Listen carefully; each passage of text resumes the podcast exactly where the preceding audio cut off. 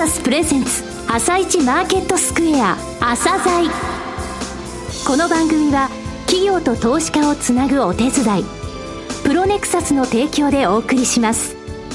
皆さんおはようございます。アシスタントの玉木葵です。それではスプリングキャピタル代表チーフアナリストの井上哲夫さんと番組を進めてまいります。井上さんよろしくお願いいたします。よろしくお願いします。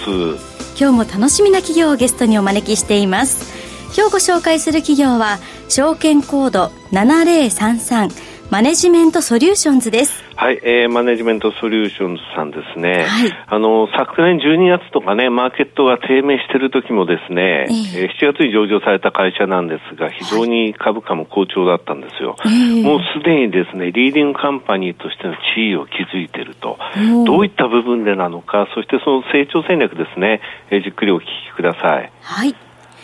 それでは、朝鮮今日の一社です。朝鮮今日の一社本日は証券コード7033東証マザーズ上場のマネジメントソリューションズさんをご紹介いたします。お話しいただきますのは、代表取締役社長の高橋真也さんです。本日はよろしくお願いします。よろしくお願いします。昨年の7月ですね、上場されました成長企業として市場の注目度非常に高くてですね、昨年12月以降、マーケットが結構低調な時も御社株は非常に元気なんですよね。さて、えー、プロジェクトマネジメントの実行支援、こちらを中心とするコンサルティングの会社なんですが、2005年に会社を設立されたと。そこに至る経緯って言いますか、なぜ作ろうと思われたのか、そういった部分をお話しいただけますか？私はあの、もともと外資系のコンサルティング会社で、プログラマー、またはそのシステムエンジニアとして、まあ仕事をしていたんですけれども、まあその当時、プロジェクトマネジメントっていうのは非常に当たり前のスキルだったんですが、その後、日本の、まあ大手の企業に、まあ転職をいたしまして、まあそこでその、まあ、大手の企業であっても、プロジェクトマネジメントのそのスキル、またはその知識ですらですね、全然その普及してないっていうことを、まあ知ってですね、やはりこう日本の大企業ですね、うん、こう良い組織にしていくためにはですね、まあ、プロジェクトマネジメントというそのスキルなり、またまた教育、経験がまあ必要だというふうにまあ痛感したっていうのが創業の背景になります、うん、プロジェクトマネジメントだけに専門特化してるってことですか？はい。この支援に。はい、そうです。うん、多くのあの、SIR さんもそうですし、はい、コンサルティング会社っていうのは、プロジェクトをこう回すために、プロジェクトマネジメントをやるんですが、はい、プロジェクトマネジメントだけに特化して、お客様のその立場で、うん、えー、お客様の目線に立って支援するってことは、まあ、実際やらないんですね。はいやはりシステム開発会社はシステムを受注することが仕事ですし、うんはい、まあ、コンサルティング会社は何かしら、また戦略、うんはい、また業務の設計ですとか、そういったその一部の部分だけを切り取って受注するっていうのが、はいね、まあ一般的なんですが、弊社はそのクライアントの立場に立って、プロジェクトの、まあ、最初から最後までですね、はい、えー、ずっとお付き合いをして、うん、えー、我々のその成功っていうのはプロジェクトの成功であると。いうこの立ち位置が非常に評価をいただいております。となると、あの、立場としては、立ち位置としては、クライアント側ということですよね。そうです。はい。そうすると、あの、企業に入って現場レベルで、される、はい、ということですか？はい、そうです。あの、はい、お客様の、まあ、それこそその机を、まあ、隣に並べて、うん、で、お客様とこう、毎日、プロジェクトの、まあ、進捗状況ですとか、はい、またその課題ですとか、えー、またその、特に大事なのはやはりこう、リスクなんですけれども、はい、リスクっていうのは非常にこう、まあ、現場からこう、上がってくる、うん、まあ、感覚的な部分も含めてですね、はい、そういったこう、情報なり声を、こう、まとめてあげていくと。で、現場に非常にこう密着して我々こう活動しておりますので、はい、えー、まあプロジェクトの組織の状況がですね、うん、まあ手に取るようにわかると。はい、まあ、ここが一つ大きなポイントになっていきます。プロジェクト全体はやはりこう俯瞰的に捉えていくということが重要なところになります。はい。これあのコンサルティング会社とか SI ヤさんたち特にコンサルティング会社ってこういう部分できるのかしらと思ったらそうじゃないんですね。そうですね。やはり、まあ、もちろんそのできる方もいらっしゃるかとは思うんですけれども、うん、やはりそのコンサルティング会社の強みっていうのは、こう、何かしら専門的な知識ですとか、はい、ねはい、分野ですので、あの、やはりこう横断的にこう見ていくという点ではですね、うん、なかなか難しいのかなと思います。はい。コンサルティングができるけど、プロジェクトをマネジメントすることはちょっとっていう人たちがやっぱり多いってことなんですね。そこがやはりこう現場主義にこう根ざした我々の実行支援の力が、はい、まあ評価されている部分だと思います。今までのこの受注した案件の件数とかって教えていただけますか？はい。まあ、ざっくりですけれども、だいたい500件以上ぐらいの、まあ、プロジェクトを支援してきたと考えておりまして、はい。うんはい、あの、ここ数年ものすごい業績伸びてるじゃないですか。はい、ちょっと受けきれないぐらいの気合が来てると。そうです。もう、毎年そうなんですが、うん、まあ、お断りすることも多くてですね。はい。はい、まあ、人の採用というのが、まあ、あ非常に重要な今、課題にはなってきてます。うん、PMO 支援、プロジェクトマネジメントを支援する、ここの部分のプロを、御社の中でまた育成するということですか？はい、そうです。よくあの、SIR さんが入ってシステムインテグレーションをやると、炎上案件ってあるじゃないですか。はい。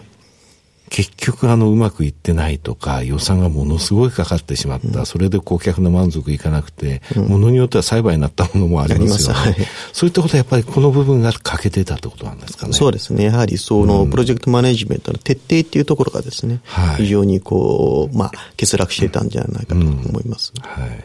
さて、社長の考えられる御社の強みですね。今もポロポロとは、えー、聞こえてますが、お話しいただけますか？はい。まずあの、弊社の強みとしては、まあ、一般的なこうコンサルティング会社ですとか、はい、またそのシステム会社とはこう違う立ち位置ですね。うん、これは我々はこう第三の立ち位置というふうに、えー、まあ、クライアントにもご説明をしているんですけれども、はい、我々はこう、やはり発注側の、まあ、企業の立場に立つと、これがまあ、ポジショニング戦略としてはですね、非常に重要な強みになっております。うんはい。うん、これあの、市場規模ってどれぐらいあるんですかね？まあ、日本におけるあのコンサルティング市場っていうのは、まあ、あまあ、いくつかデータはあるんですが、大体4000億円と言われています。で、そのアメリカのこうコンサルティング市場は8兆円と言われておりまして、はい、まあ、日本のコンサルティング市場も、まあ、年々、まあ、5%程度ですね、うん、伸びているというデータも出ております。はい。はい、けど、あの、IT サービスの部分の、えー、数字ってのは、コンサルティング市場の数字とは違いますよね。そうですね。IT サービス、まあ、広く言うと、はい、まあ、日本では5兆5千億円程度です。うん、まあ、全世界ですと、まあ、73兆円とかですね。なるほど。はい。まあ、非常に大きな、大きな、まあ、市場ではあるというふうに。その部分で必要とされて、顧客からお願いされるっていう部分ですよね。はい、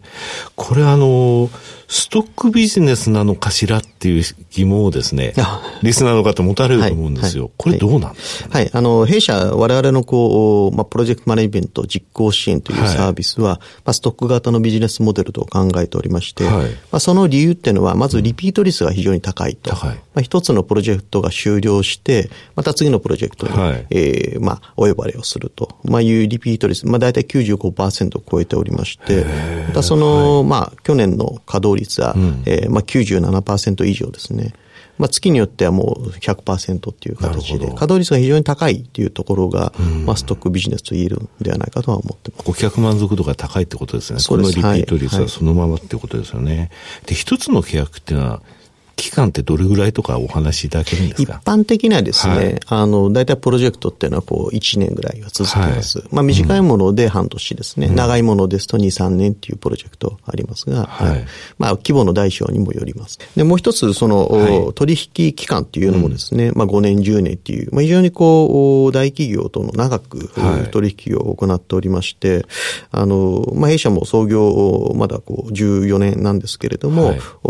まあ10年っていう期間、ずっとこうお付き合いしていただけてる、まあ、大企業様が、まあ、何社もあるというところも一つの大きな特徴になってます。はい。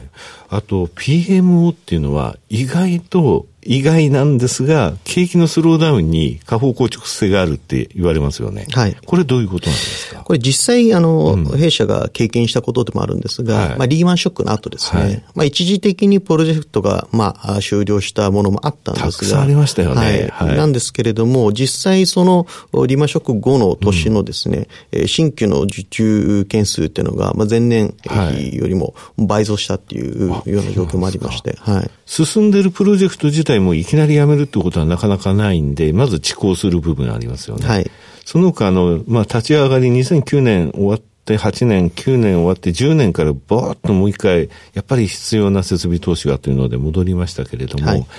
この PMO の部分については、非常にその安定的にあの時も推移して、逆に増えたぐらいだったってことですか？そうですね。やはりこう、うん、PMO として我々入っていると、はい、まあ、PMO が急にいなくなると、プロジェクト全体のマネジメントが難しくなってきますので、うん、PMO っていうその我々入り方っていうのは、はい、一つ一つの案件ですとか、一つ一つのその企業様における我々の人数って少ないんですけれども、ど。少ないが、であるがゆえにですね、うん、非常にこう、景気悪くなってもですね、まあ、いきなり削られるってことがないと。なるほど。さて、今後の成長戦略をお話しください。はい。まず、成長戦略といたしましては、まあ、3つの方向性を、まあ、えー、今あ、実行しておりまして、はい、1つがその既存の拡大ですね。うん、で、2つ目が多角化。はい、で、3つ目がですね、ソフトウェアと海外展開ということで、はい、えー、まずその既存のこう、まあ、拡大というところでいくとですね、はい、まあ、旺盛な国内需要にどう応えるかという部分に関しましては、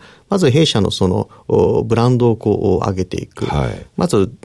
えー、誰でも知っている会社になるというところですね。うん、そこがまあ上場後非常に期待をしているところですが、まあ、それによってその採用が強化されていくと。はい、で人数を増やしていくと。まあ、それによって、えー、旺盛な需要に応え、うん、で既存のビジネスをですね、拡大し、国内の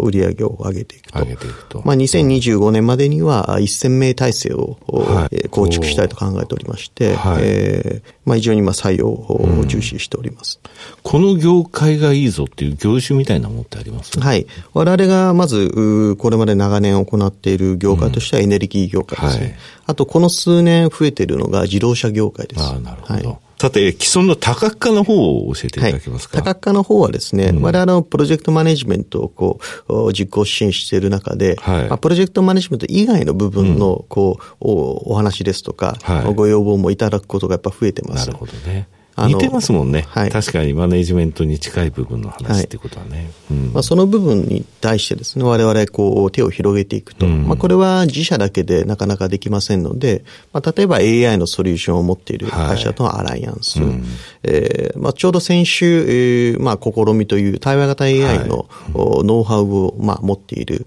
会社に対する資本提携の発表をしましたけれども、まあ、そういったその我々の持ち得てない、えー、ソリューションを持つ会社とのアライアンスを組むことで、うん、えー、まあ、クライアントの期待に応えていくと。はい、これが一つ大きな多角化の戦略になっています。三つ目の海外展開、そしてソフトウェアという部分ですが。はい、まず、海外展開に関しましては、うん、まあ今後、伸び盛りのアジアの市場です、ね、もうやられてますよね。はい。実際今、えー、台湾は4期目ですね。はい、えー、中国、上海に去年11月法人を作りまして、はい、えー、台湾が今、9名体制ですね。うん、上海はもうすでに4名体制で、はい、えー、今日本企業の案件を今、うん、2社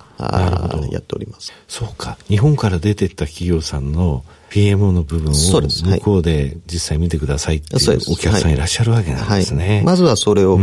う、うん、狙って営業展開している状況です。最後になりましたが、リスナーに向けて一言お願いします。はい。弊社、あの、まだまだこう、伸び盛りの会社でございまして、まあ、かつ、まあ、私も含めですね、はい、えー、まだ若い組織であるということですね。はい、この旺盛の需要に応えていくためにですね、うん、我々ももっともっと成長していきたいと考えておりますが、うん、あの、この我々の若さっていうのもですね、一つ魅力的な部分ではないかと思ってますし、伸びしろが大きいというふうに考えていただければですね、えー、いいかなというふうに考えております。高橋さん、本日はどうもありがとうございました。ありがとうございました。今日の一社、マネジメントソリューションズをご紹介しました。さらに井上さんにお話しいただきます。はい、えー、まずね、プロジェクトってものはなくならないわけなんですよね。えー、で、新規のプロジェクトが次から次へと出てきて、それを横断的に見なきゃいけないっていうことで、リーマンショックの後に新規が倍増したって言ってましたよね。はい、ですので、このプロジェクトマネジメントを、えー、直接支援するという会社としての地位ってのはすごいんですよね。これはあの、他の会社もできるじゃないかって思えそう、思われそうなんですが、実はね、参入障壁高いんですよ。なぜ高いかっていうと、この会社はフロントランナーとしてリーディングカンパニーとして圧倒的な力を持っちゃったからなんですよ。ここまでのノウハウ、実績っていうものを作るのにとてつもないことを、時間と、えー、人集めと教育にかかるでしょ。そこの部分、この会社は地道にやってきたんですね。ですので、あの、起こ断りしているような状況だって言ってましたよね。うん、2025年1000名体制、時価総500億円を目指すと言っていますが、全然ね、その蓋然性高くて、風呂敷に見えないですよ、私には。横展開もできますしね。はい、ですので、この会社、ぜひ覚えておいてください。あの、はい、非常に同じ大学、同じ学部、同じ学科の、え10歳若い優秀な経営者なんですよね。あ、そうなんですね。いやいや、恐れ入りました。はい。はい。それでは一旦お知らせです。企業ディスクロージャー IR 実務支援の専門会社プロネクサス上場企業のおよそ6割2200社をクライアントに持つこれはアジア証券印刷の時代から信頼と実績を積み重ねてきたからこそさらにプロネクサスが目指すのは企業と投資家をつなぎ日本の株式市場を活性化させることです。プロネクサス私たちは個人投資家の皆さんを応援します。井上哲夫今日のストラテジー。それでは井上さん、後半の解説もよろしくお願いいたします。はい、えー、誰も気づいてないことを一つ。はい、あのね、25日移動平均ってよく言うんですけどね、えー、ダウの25日移動平均乖離率がプラス3%以上っていうのが、えー、今朝終わった相場で13営業日連続になったんですよ。あそうなんですこれがですね、実は2010年以降でトップタイなんですよ。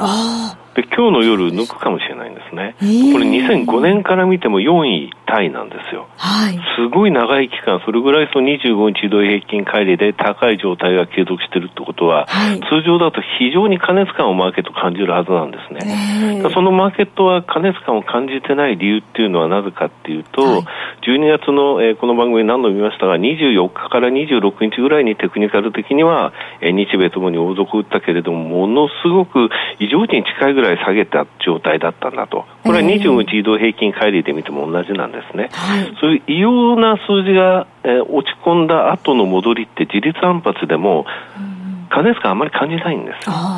そういう心理的な落とし穴みたいのが今の状態なんですけれども、はい、マーケットの方かなりね、えー、下値固めて、これであの、えー、レンジ相場の中に入っていく可能性高いんですね、過熱感が出たので、はい、ただこの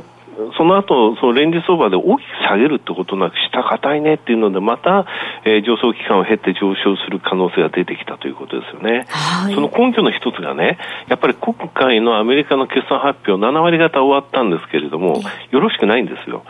よろしくないんですけれども、はい、えー、SP500 で見て7割ぐらい終わって、それらの銘柄の、えー、株価って11%ぐらい上昇してるんですよ。えー、よろしくないのに。はい、で、指数自体が8.6%ぐらいの上昇率なんですね。うん、だから、あのとにかく悪くてもマーケットの方が、あ、これぐらいで済んだかとかね、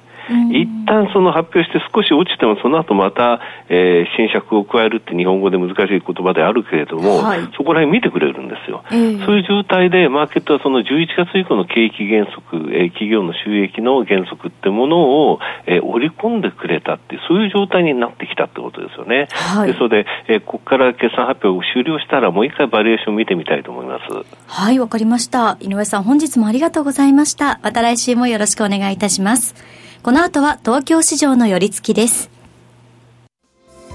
朝鮮。この番組は企業と投資家をつなぐお手伝い。プロネクサスの提供でお送りしました。